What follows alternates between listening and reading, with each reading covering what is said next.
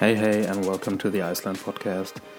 This is the first episode of 2018, and I am very happy to have David Sigurðsson as a guest today. Uh, David is a veteran of guiding in Iceland. He has been guiding people around the island for decades now, and some of his um, guests were television uh, teams from National Geographic and BBC and a lot more. And I would say that David probably knows all the best places in Iceland and, and some of them uh, completely unknown to, to most people on the planet, I guess. Um, David is also very involved in um, sustainable travel and sustainable tourism.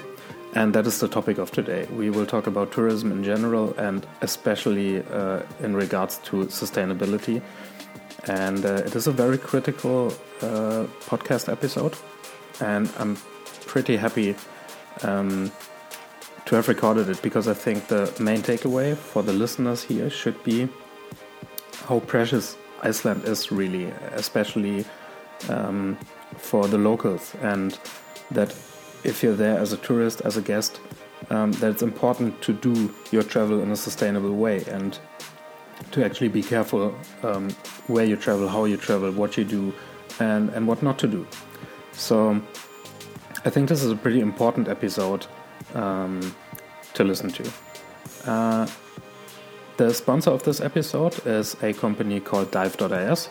Um, both David and me worked for them, uh, and I think David is still working for them from time to time, uh, doing scuba diving tours. And um, I think it's a very um, matching kind of sponsor for this episode because they have a very, very strong focus on sustainability and um, they have been rated the number one of hundreds of outdoor activities in Reykjavik on TripAdvisor. So I think that speaks for itself. Um, I know the quality of the service uh, firsthand because I have worked there and it is really absolutely amazing.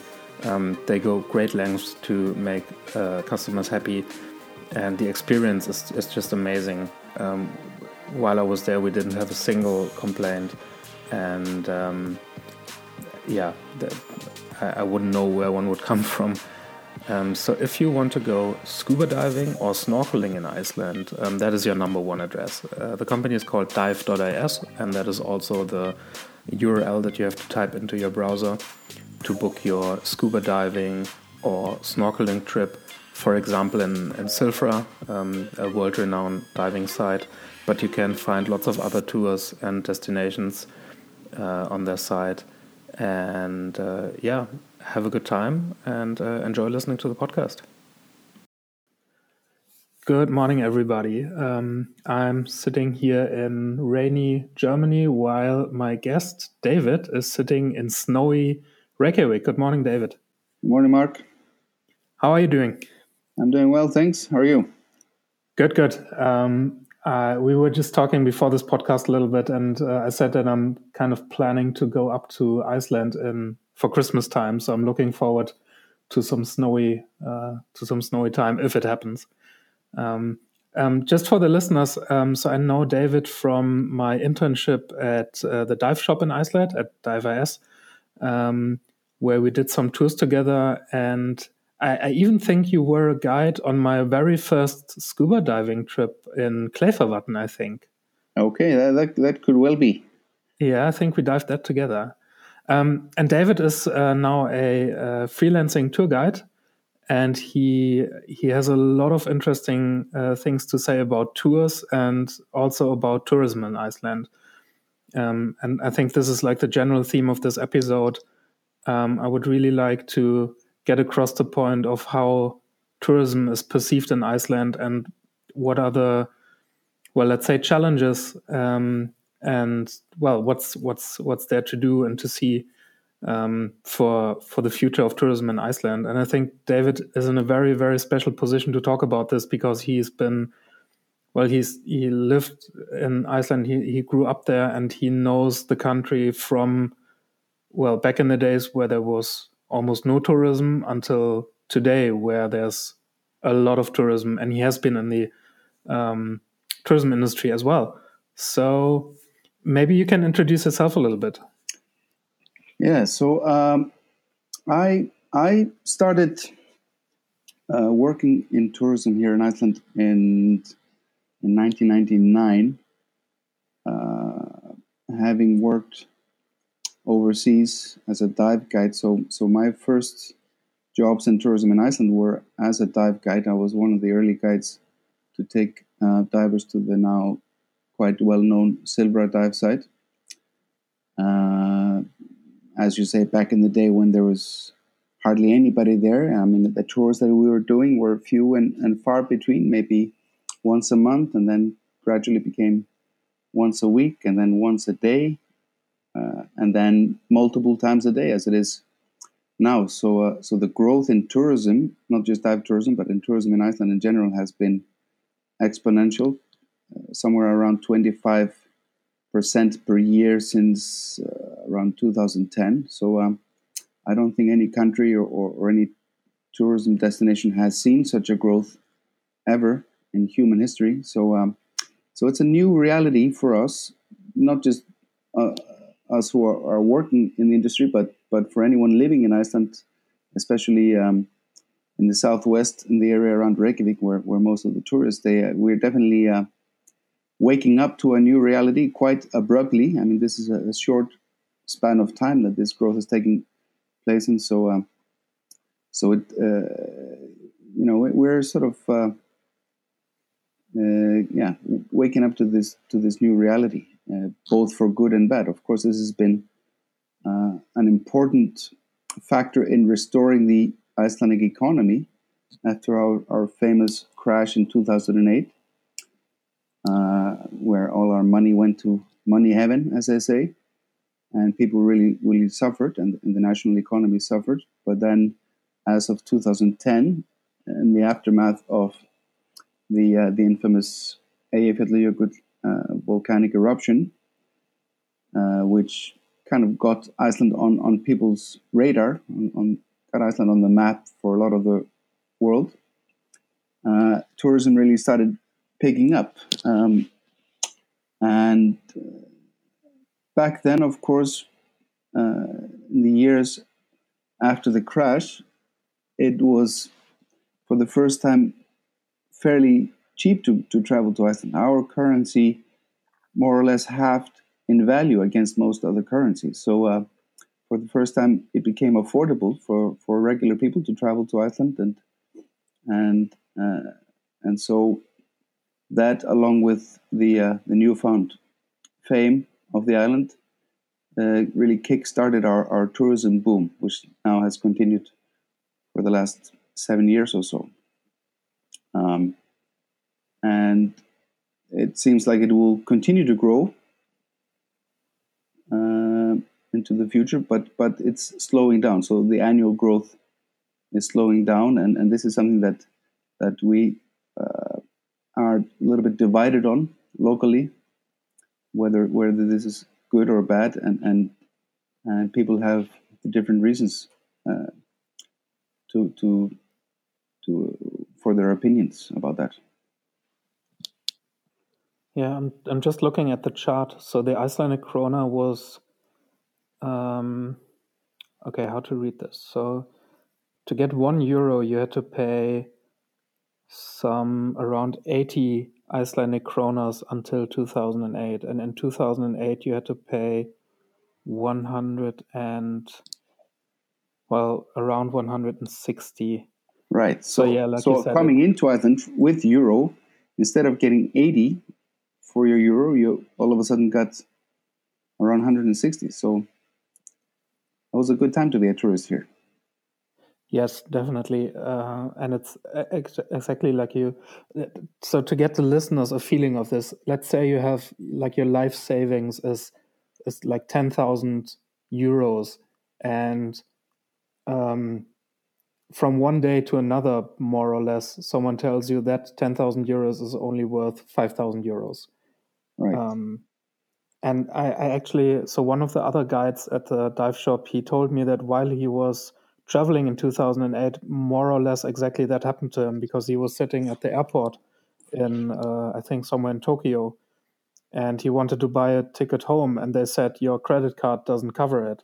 And he was, no, you know, this the, the bank account has more more than enough money in it. And they said, well, there's more than enough Icelandic kronas, but mm-hmm. That, that doesn't pay for your plane ticket. And that must be a devastating feeling. So, right.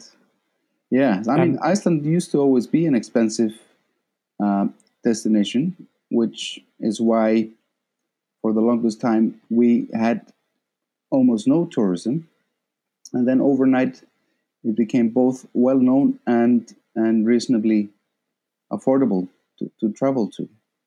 Um, and but since then, of course, our, our exchange rate has uh, gone up against other currencies, uh, not least due to the fact that tourism is bringing in uh, foreign earnings uh, and cash flow. And this uh, pushes up our currency, and you know, you might say that it's reaching a sort of a balance again, whereby Iceland once again, you know, becomes a rather expensive destination to travel to. I mean, uh, labor here is expensive. Uh, rules and regulations are quite strict, so it's very uh, costly. There's a, a, high fixed cost of cost of, of running a tourist operation here. So uh, that coupled with the um, the exchange rate makes it once again uh, an expensive destination. Hmm. So one example that I would really like to get into is um, so one one of the readers of my blog um, wrote to me. I think it was in January of this year, and um, she wrote, "How can you recommend uh, scuba diving in Iceland? It's a complete ripoff, and it's it's super expensive." And I wrote back, "Well, I know it's expensive, but it's not a ripoff, and it's not like the the value for money is is very much okay. And then she wrote, no, like one scuba dive for almost a thousand euros is not okay. And I was completely shocked. And I, I was, no, it's, it's not that expensive. And I looked it up. And and that time, I think it was in January where the peak, where, where it was at the peak, and the exchange rate actually made that scuba dive um, cost almost like 800 euros, I think. And the normal price was somewhere around 400, I think. and yeah, I think so, uh, I, I, think you're talking about more than one scuba dive, right? That includes also the uh, course, the dry suit training course. Yeah, exactly. Right. So you basically in, in this package you have your your dry suit course and you have a scuba dive in ice in Silfra. Yeah.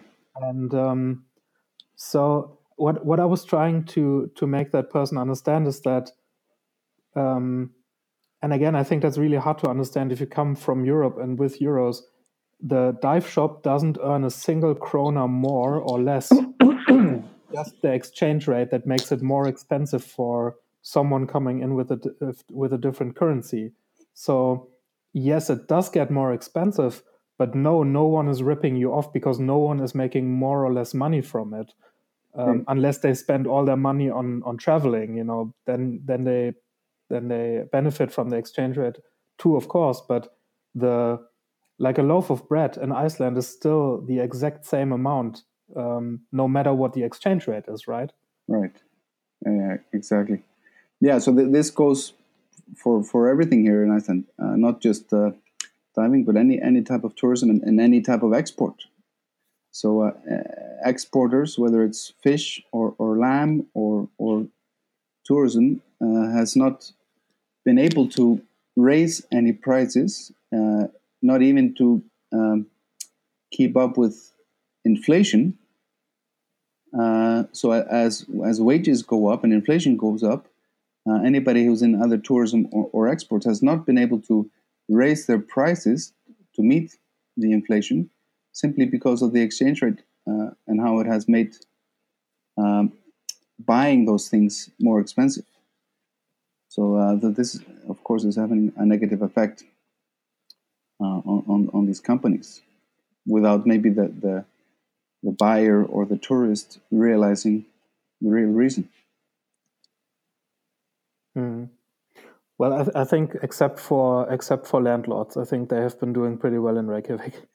Yeah, for sure, landlords and and and um, and now we have companies, investors buying up a lot of apartments, especially in Reykjavik and, and especially downtown Reykjavik, uh, by the thousands over the last few years to to rent out uh, under Airbnb and, and, and, similar platforms to to tourists. So of course there's a lot of money to be made there.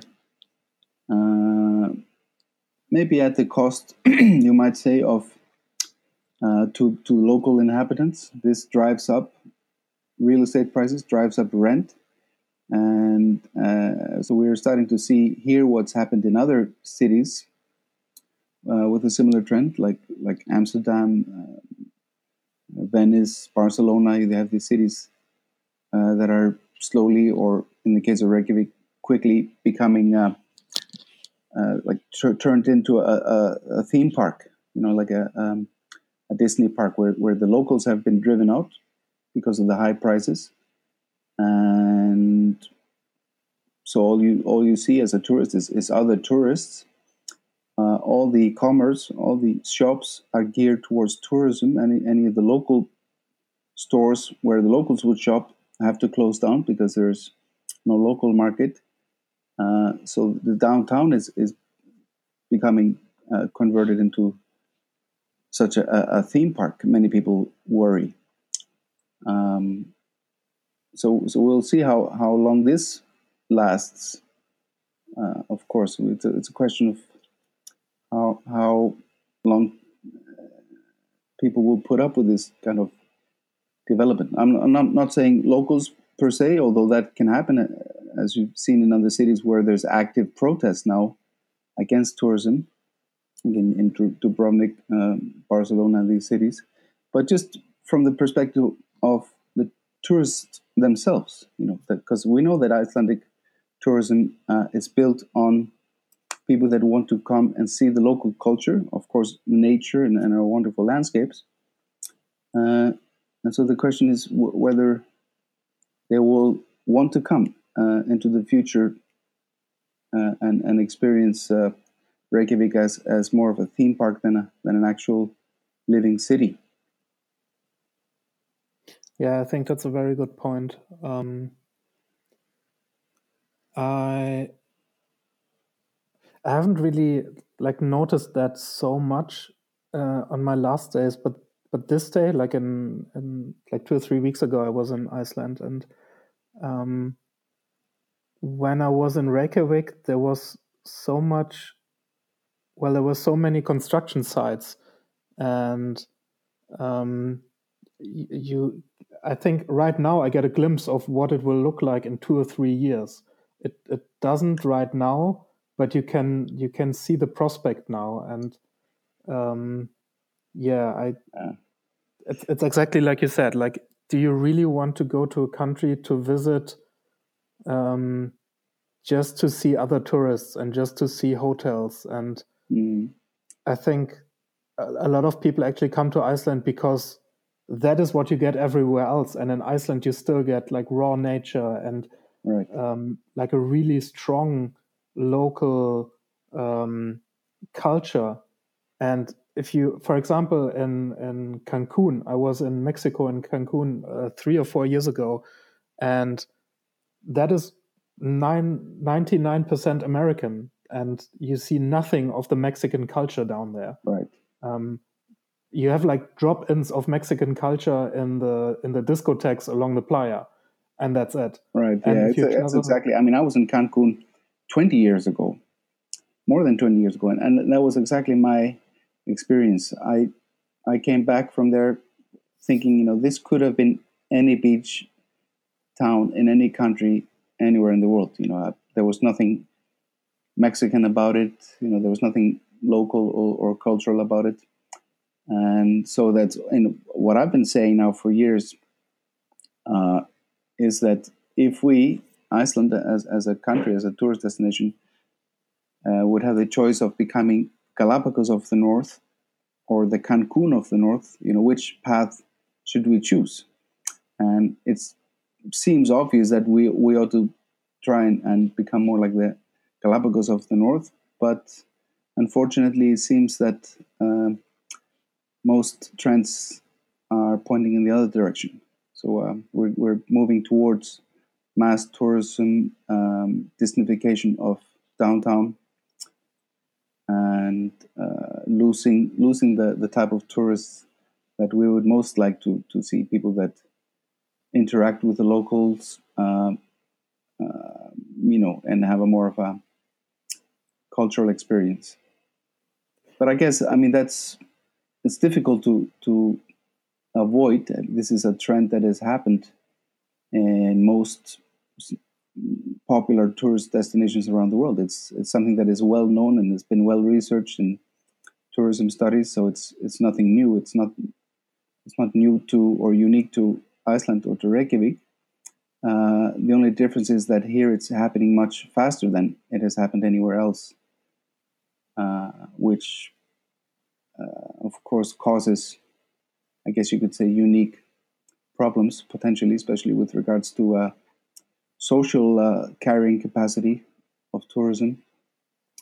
Uh, most other destinations that have become this popular have had a long time to to do so, and so the locals have adapted over over a long time to becoming a tourist destination. Whereas in Reykjavik, especially uh, more so than the rest of the island, this has happened very rapidly, and so you're starting to exper- experience uh, negative sentiments among among the locals simply because it's happening so quickly.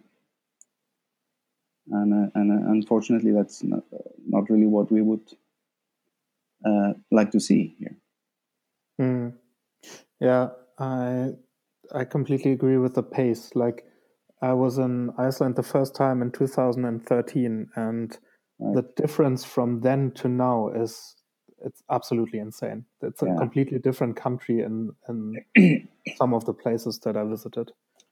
Yeah, and I mean, I guess uh, you could say uh, trying to find a positive uh, in this, you know, like a silver lining. Uh, I think with uh, with uh, in rising prices on account of the exchange rate, like we talked about, people are spending less time here, which means that they are spreading less and less over the, the rest of the island. So tourism, which has over the last few years uh, spread all over the island, and, and people have for the first time uh, been able to run a little cafe in the in the northeast or in the northwest uh, year round.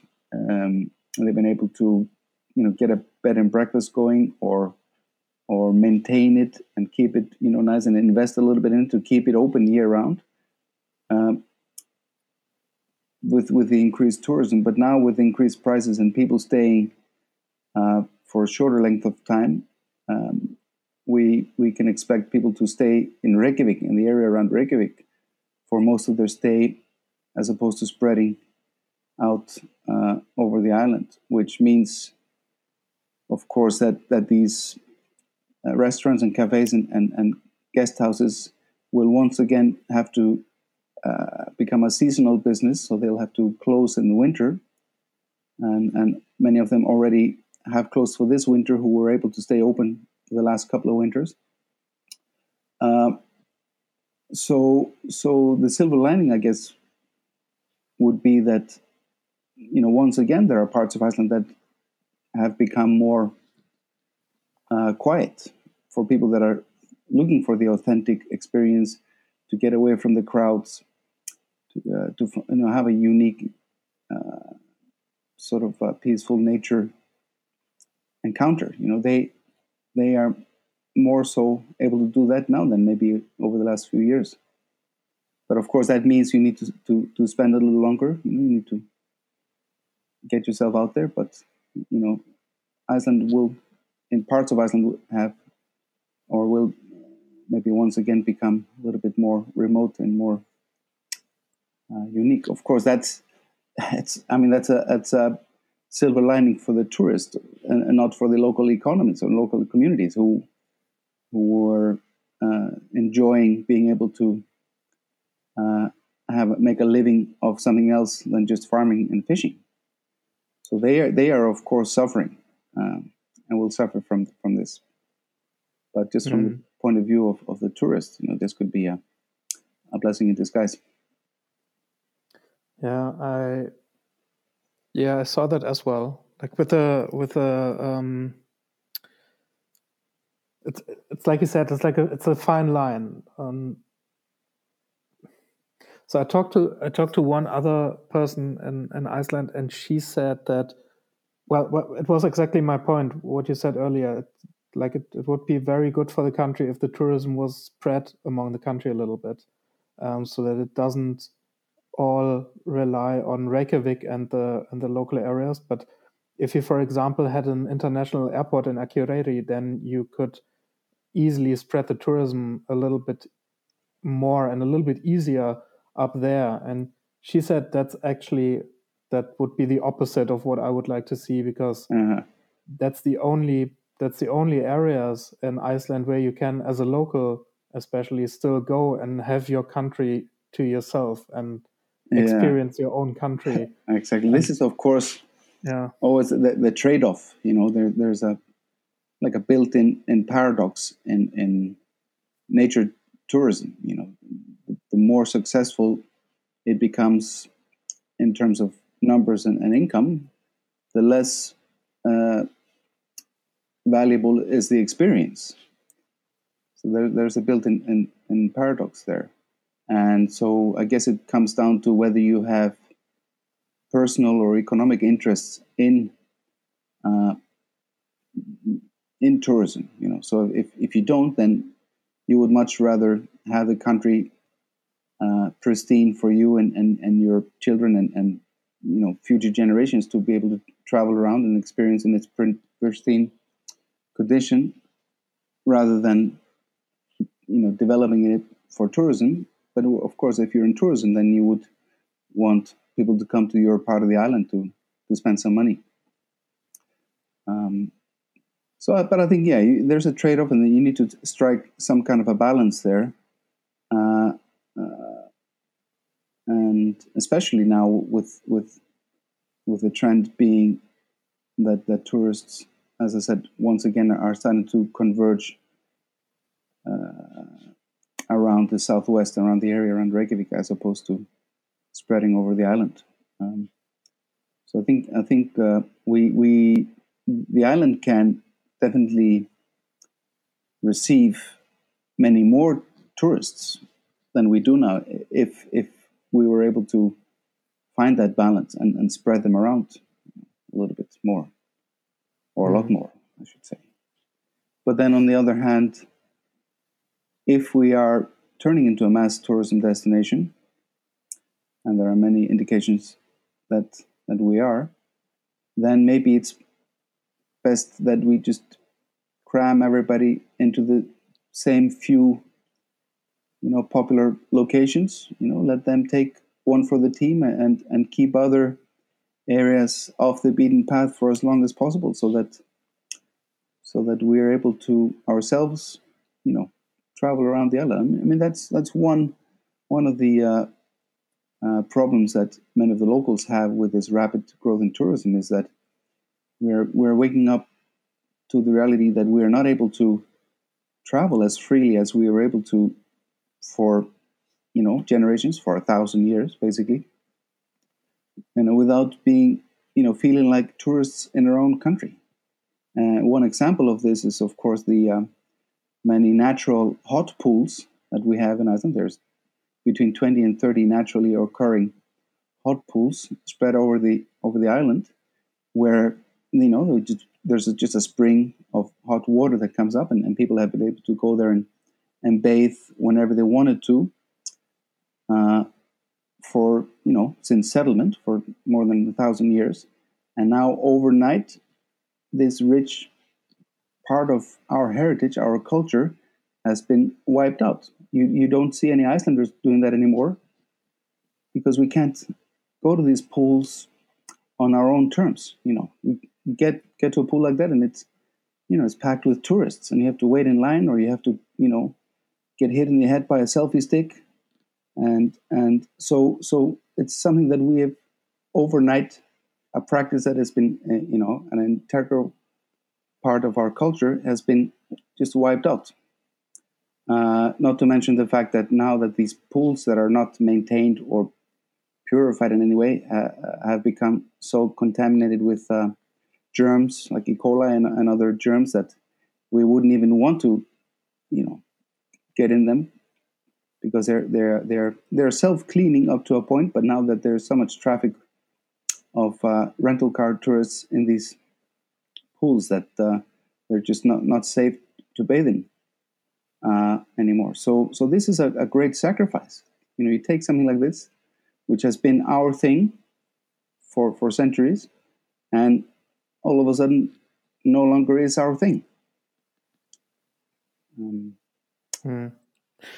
Yeah, so with the hotpots, that's that was a big one for me actually. Uh, when I was traveling in Iceland in uh, like two or three weeks ago, I, I went to a lot of hotpots actually um, because I just I had this like list um, of beautiful ones that I wanted to see, and when I when I saw most of them, some of them I had to myself, but most of them, or let's say a few of them, were exactly like you just described it. And um, my main example is the one in Snæfellsnes. So there's one when you just when you turn left, uh, coming from from Reykjavik, when you turn uh, well west, um, there's one basically just next to the road. And when I when I was there the first time, it was there was almost no one there, and it was it, it felt like a hidden gem. And this time there was a parking lot. They actually built a proper parking lot.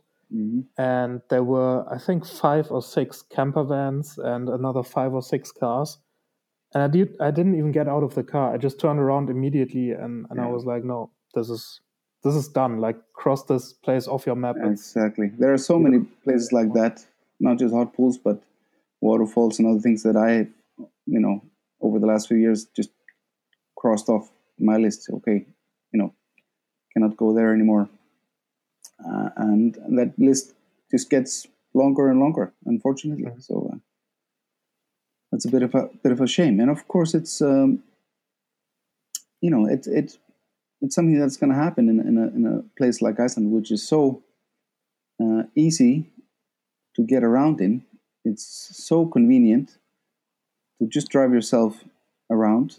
Now with uh, with social media and, and, and all these websites and videos and all the things, uh, you know, revealing all these secret places, you know, they the, they are are no longer a secret, and there's nothing left for people to explore on their own terms, and you have a nice surprise or or have a bit of a mission because it's all uh, revealed in, in uh, you know on one website or another, uh, and even you know one of the one of the dumbest things that the Icelandic Tourism Board has ever done uh, was a couple of years ago when they decided, okay, you know, let's launch another campaign. We were very successful with the Inspired by Iceland campaign, kind of this viral campaign that, that worked very well. So what can we do next?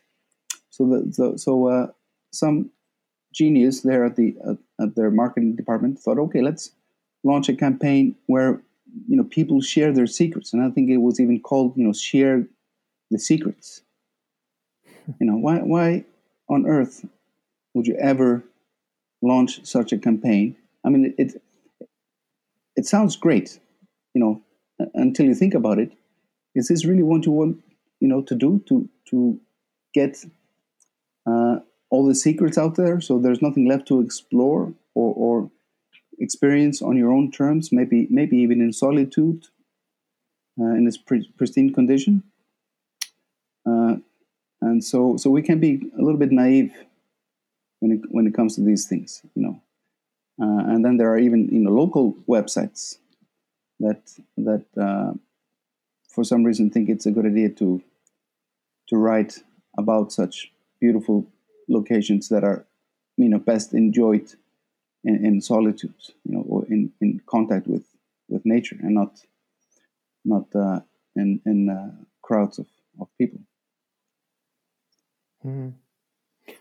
yeah so i mean the elephant in the room is that i'm probably one of those websites and yeah well I mean, there is there is a uh, there is a way of doing this whereby you know you, you promote Iceland, you promote uh, locations and destinations and points of interest, but you also uh, urge people to um, be respectful. You know, you, you have uh, you know you have a little list of how to travel, how to move about these places without disrupting the fragile vegetation, the fragile nature, all these types of things.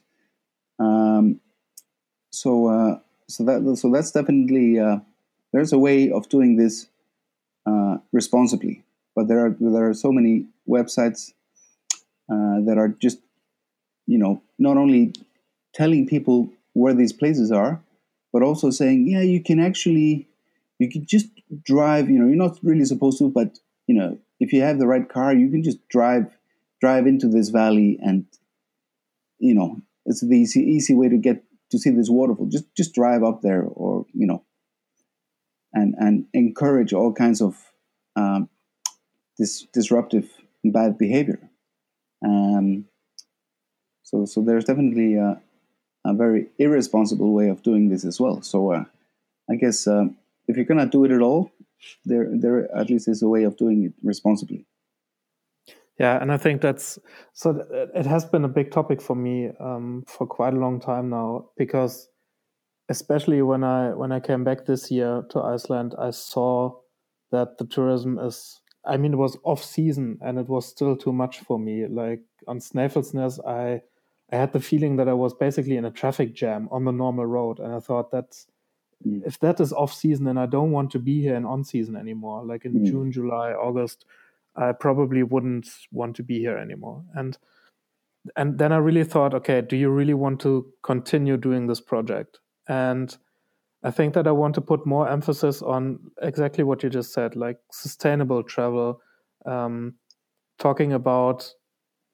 I think you can talk about secret places in in quotes if they're already on the map somewhere, and then you. It's exactly like you said. You can talk about it in a way where you say, okay uh, this hotpot, for example, it's on the map everywhere. People are like the one in Snæfellsnes.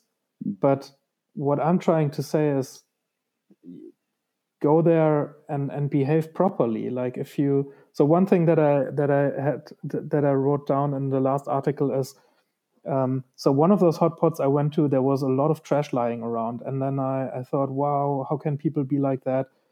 But then again, I thought you can also so you can you can you're part of the problem anyways because you're here as well. And even though you're not you know leaving your your coca-cola can behind you you're still leaving your germs behind. Like you can't do anything mm. about that.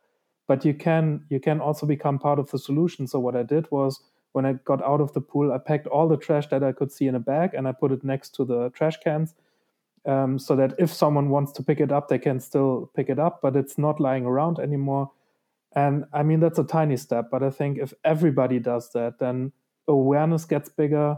The, the, the place will stay beautiful for longer.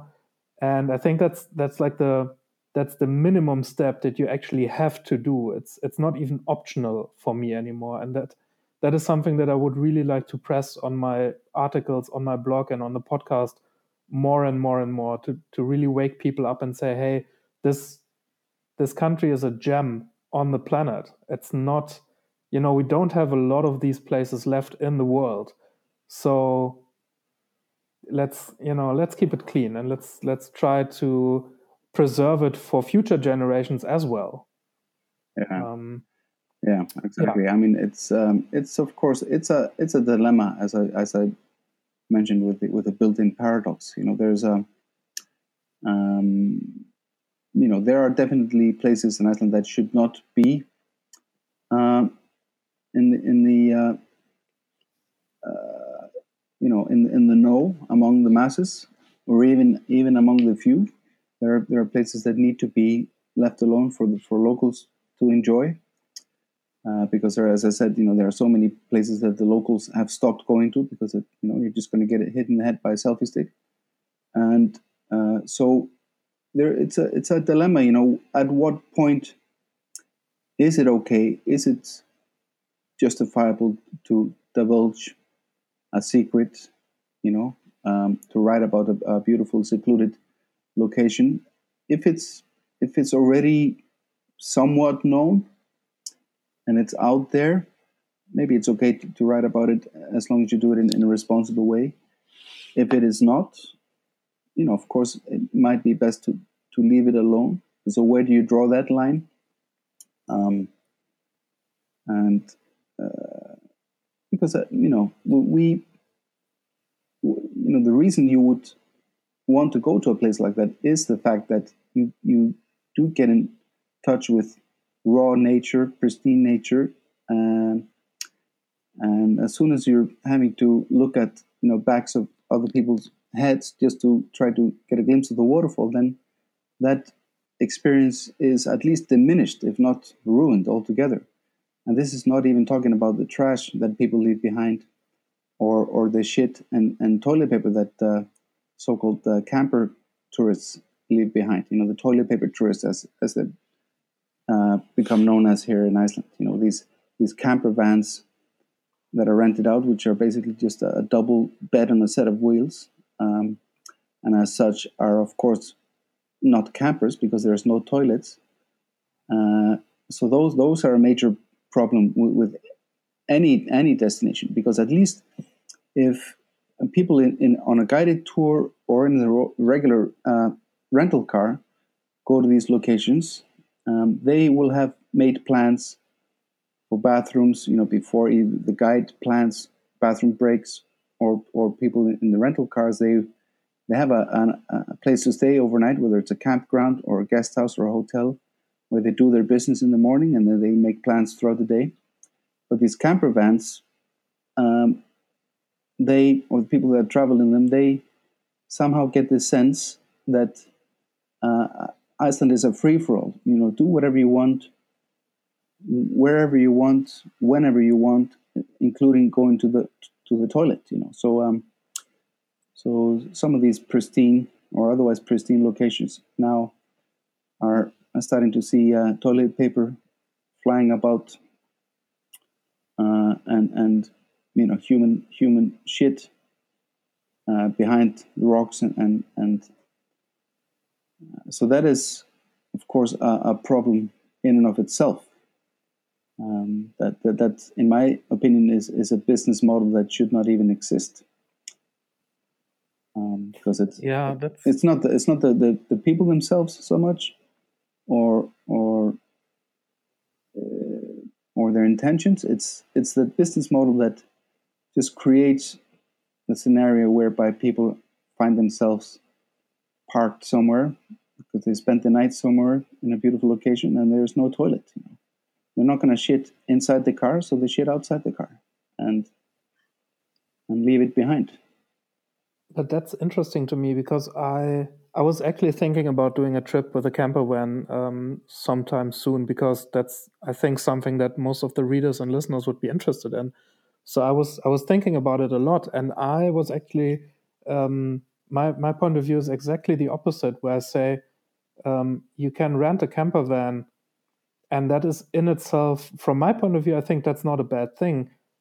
But if you if you as a person decide to do stuff like that, like going to the toilet in a in a moss field or in a lava field or something like that, then it's not really like it's not the it's not the responsibility of the camper van company or of anybody else, but it's your decision.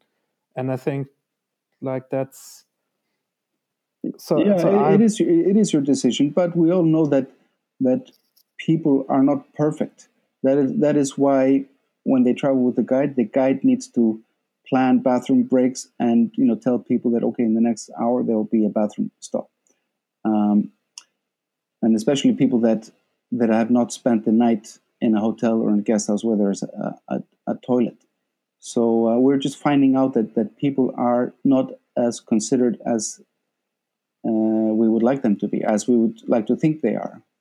Uh, in fact, it, it's quite the opposite. It's it's this is one of the um, uh, areas where the social carrying capacity of tourism is really suffering with, with the locals becoming fed up with you know constant news of you know of, of this type of behavior you know there's now countless photos and videos online in the Icelandic media of tourists taking a dump in you know in the middle of nowhere in pristine nature, or even in people's back garden, or behind the bakery, or in the parking lot by the school where they happen to spend the night. You know, so there's there's uh, shit everywhere now, and and this is something that people are not too happy about, and this has been written about in in, in foreign media, and it just turns out that that people are not as considerate as we would like to think they are.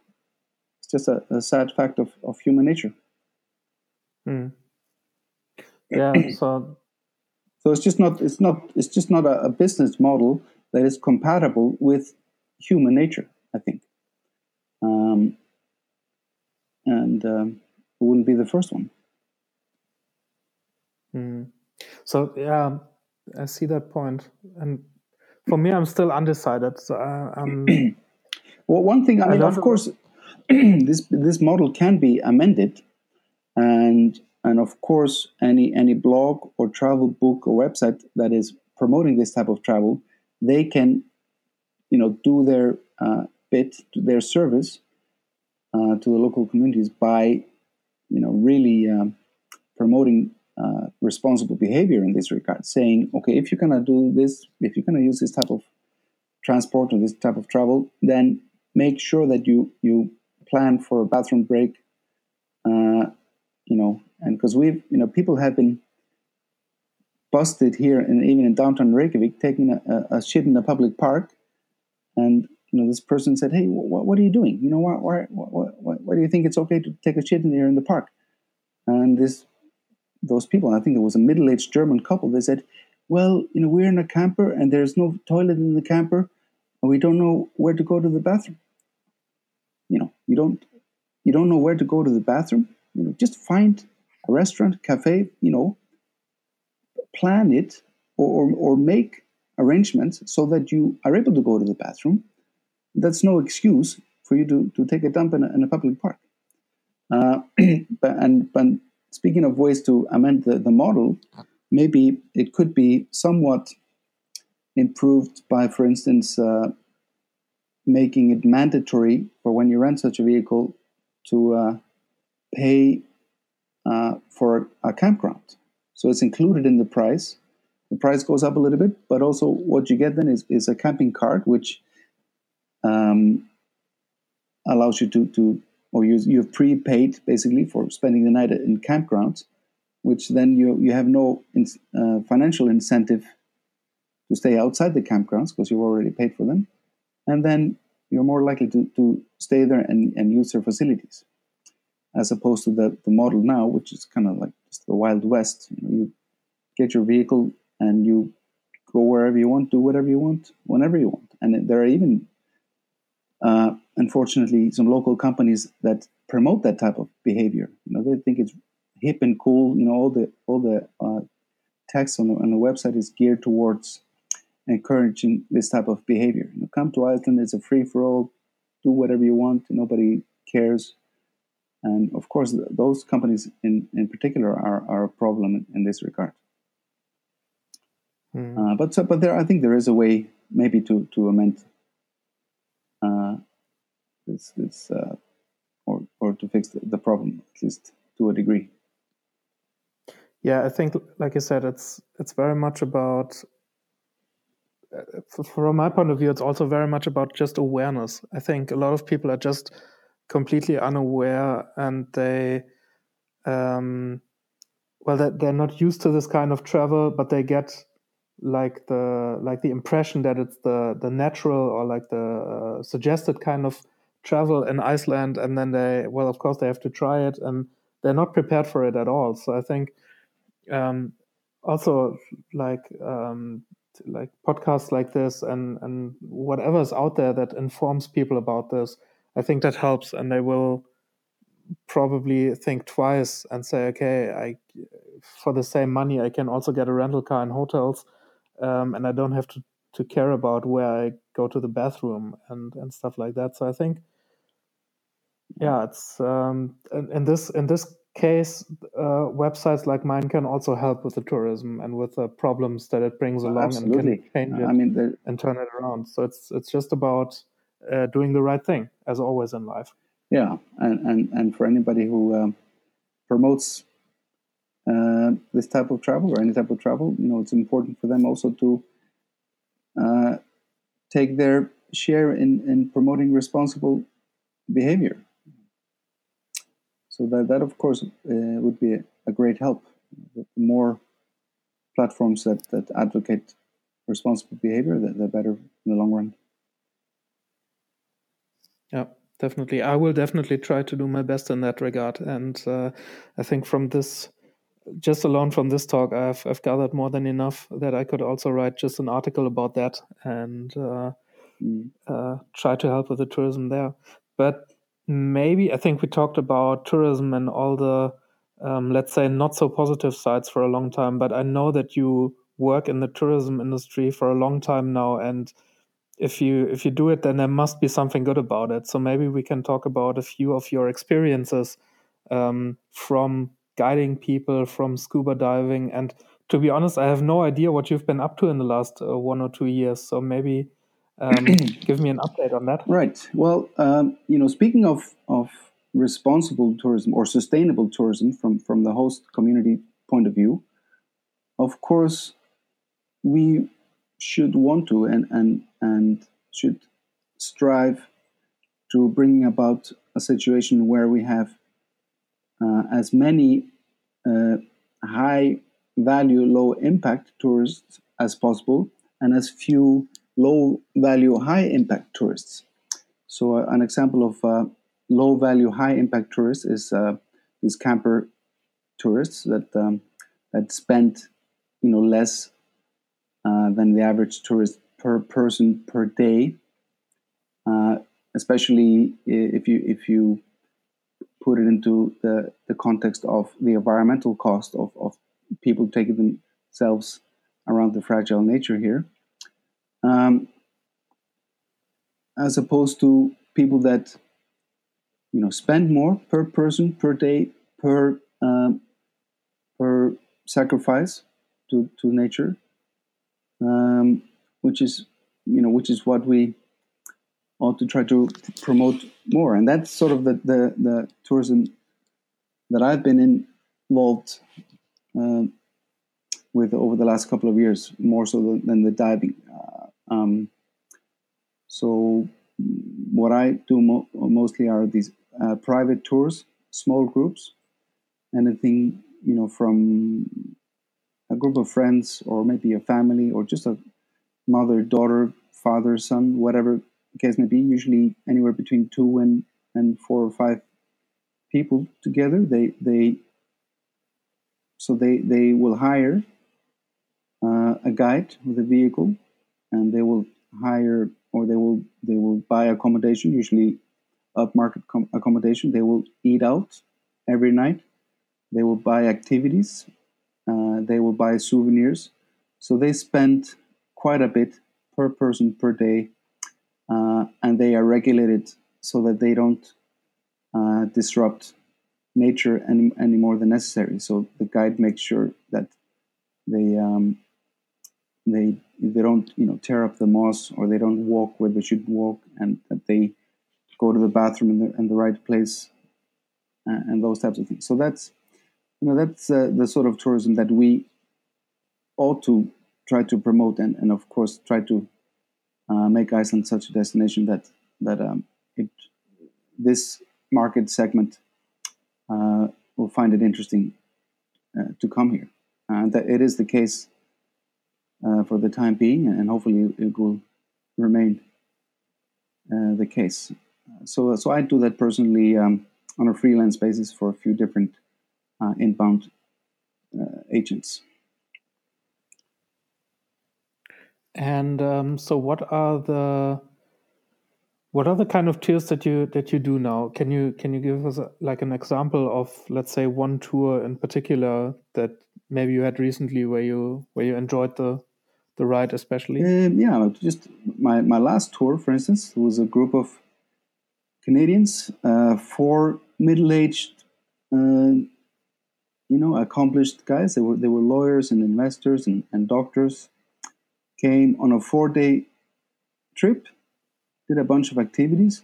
You know, stayed in, in, in nice hotels, bought a bunch of souvenirs, um, activities that they, you know, that people like that buy are, for instance, like a snowmobile tour or a glacier hike. Um, and those types of things. So each day there's one or two activities um, interspersed with some, you know, sightseeing and and interesting chats and, and you know um, uh, a nice personal interaction. So uh, you know it's it's very pleasurable for the people involved, for me as the guide, and for them as a tourist, and and beneficial for anybody who who is involved in uh, providing these activities and services. So, um, so I think that's uh, kind of a win-win all around, as opposed to more other more parasitic forms of, of tourism, where whereby the company that sells the service, let's say in the case of a camper rental, they benefit immensely. Their clients benefit because they have a, a, a great time, kind of enjoying the freedom of, of doing whatever they want, but uh, at the expense of others. So, at, at the expense of um, nature, of course, people often don't realize how fragile the Icelandic nature is. You know, it's a volcanic island to begin with, which uh, makes the soil ex- extremely um, vulnerable to, to any kind of uh, disruption by whether it's off-road driving, which a lot of these uh, so-called free-spirited um, tourists are busted engaging in, or whether it's walking, you know, on the moss or the lava, whatever the case may be. Um, and these, so these, uh, and, and besides being a, volcanic island, we were of course at a very uh, high northerly latitude. So the, the growing season here for vegetation is extremely short, and even during the season, everything grows very slowly. So we are much more vulnerable than most other places in the world, and, and more, more vulnerable than, than most people, I think, realize.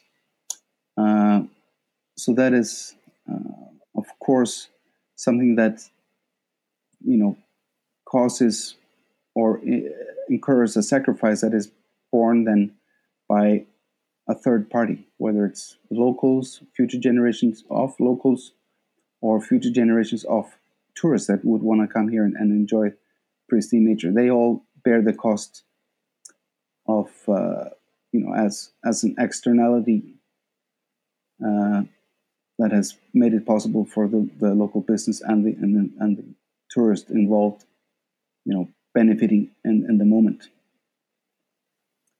So it's it's, mm, it's a yeah, win-win lose point. as opposed to win-win all around.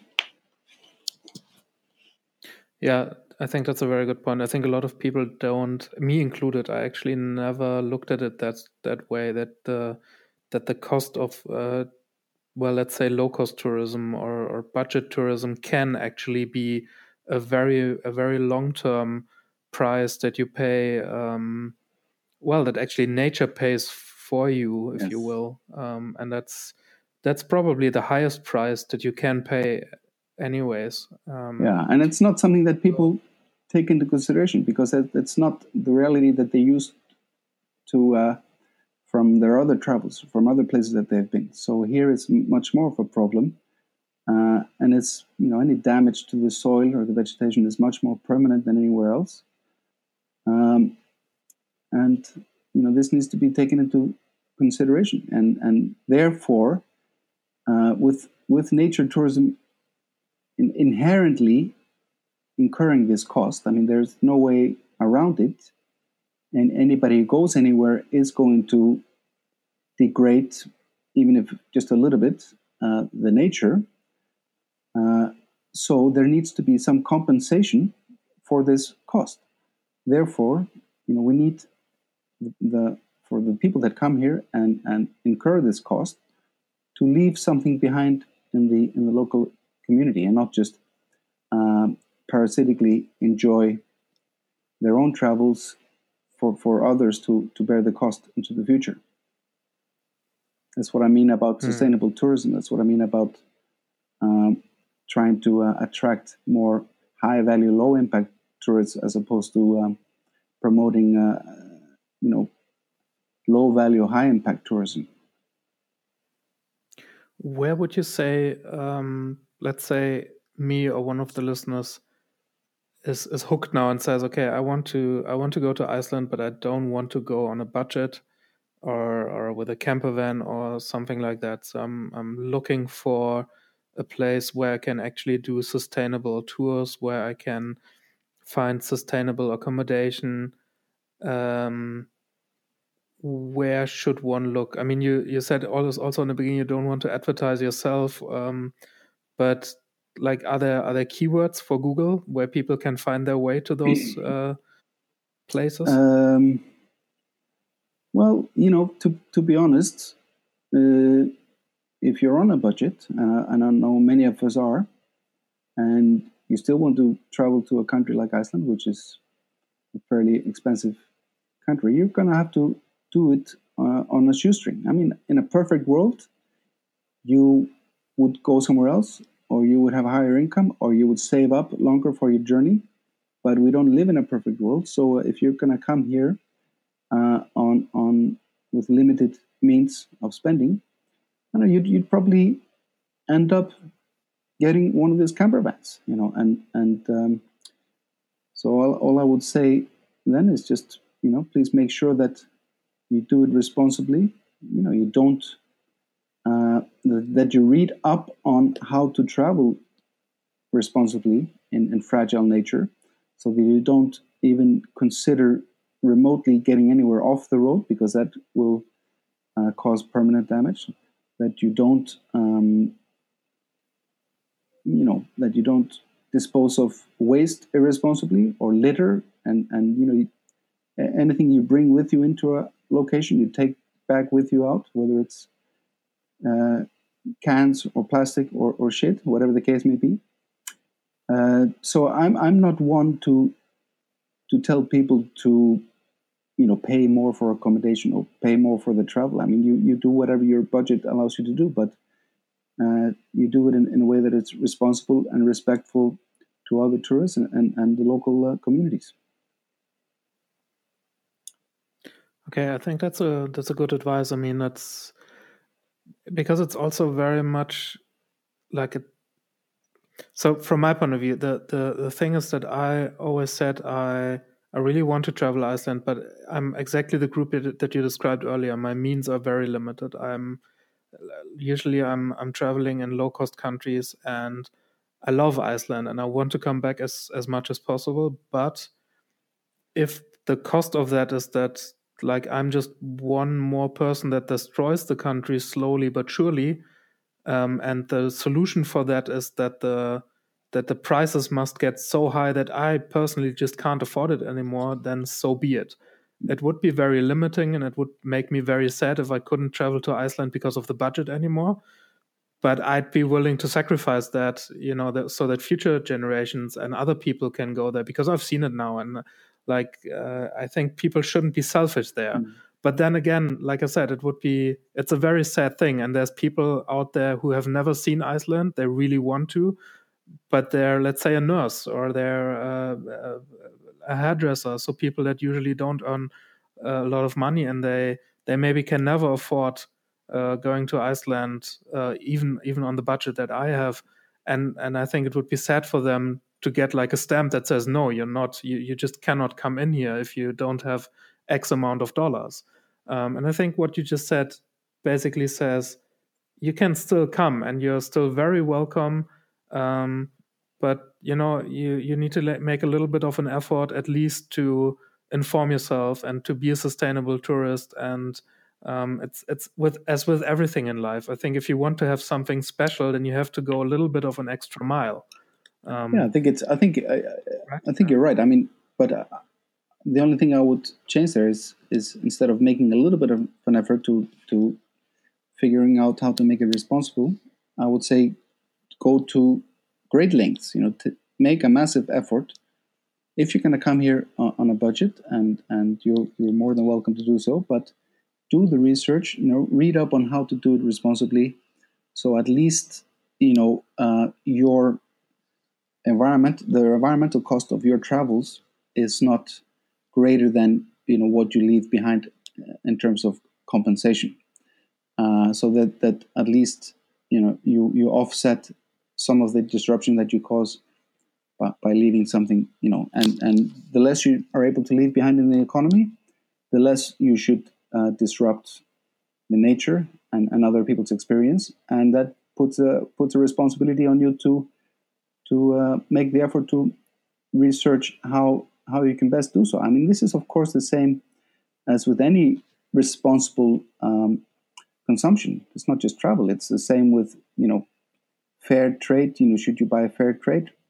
Should you make an effort to figure out how things are produced, whether it's food or your clothes or whatever the case may be?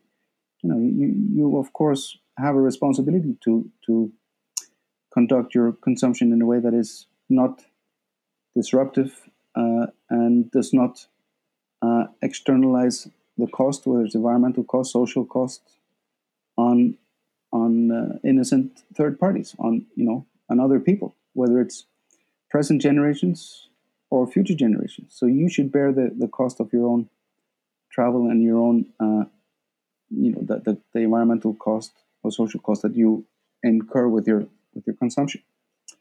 Um, so I think at the end of the day, it's it's a you know that it's just a principle of sustainability and responsibility that should guide guide you in, in your choices. Yeah, I think those are really, really nice finishing words, to be honest. Um, and looking at the watch, I think this is probably um, like the the maximum time span that that nowadays people are focusing right. on. Especially so, with this heavy heavy duty uh, discussion, it could be uh, would be different maybe if you were a you know a comic podcast or are just you know shooting the shit. True, but I think this is a really really important topic, and this is I, I'm really happy that we that we recorded this episode because I think also like your insights are very uh, very good. Um, so I'm I'm very happy with this, and um, I mean it, it's a topic that you have to bring up, and that that a lot of people, even even my readers, are very interested in it. Um, and even though it's not like a funny, uh, happy-go-lucky topic. I don't know how to say it better, but I think, I mean, talk about it once, put it in the back of your head, and leave it there, and and reactivate it every now and then. But I think that's the minimum that everyone who travels to Iceland should do. So, yeah, I'm happy that we that we discussed yeah, this. well, I'm happy too. I, I, hope it helps. You know, I hope it has some some impact on on your reader uh, readers and listeners. So, I hope we did some good. I'm pretty sure it will. Yeah. Okay, dokie. So thank you very much, David. Um, um, happy to talk to you again All soon. Right. Eh? We'll be in touch. Cheers. Okay, bye bye.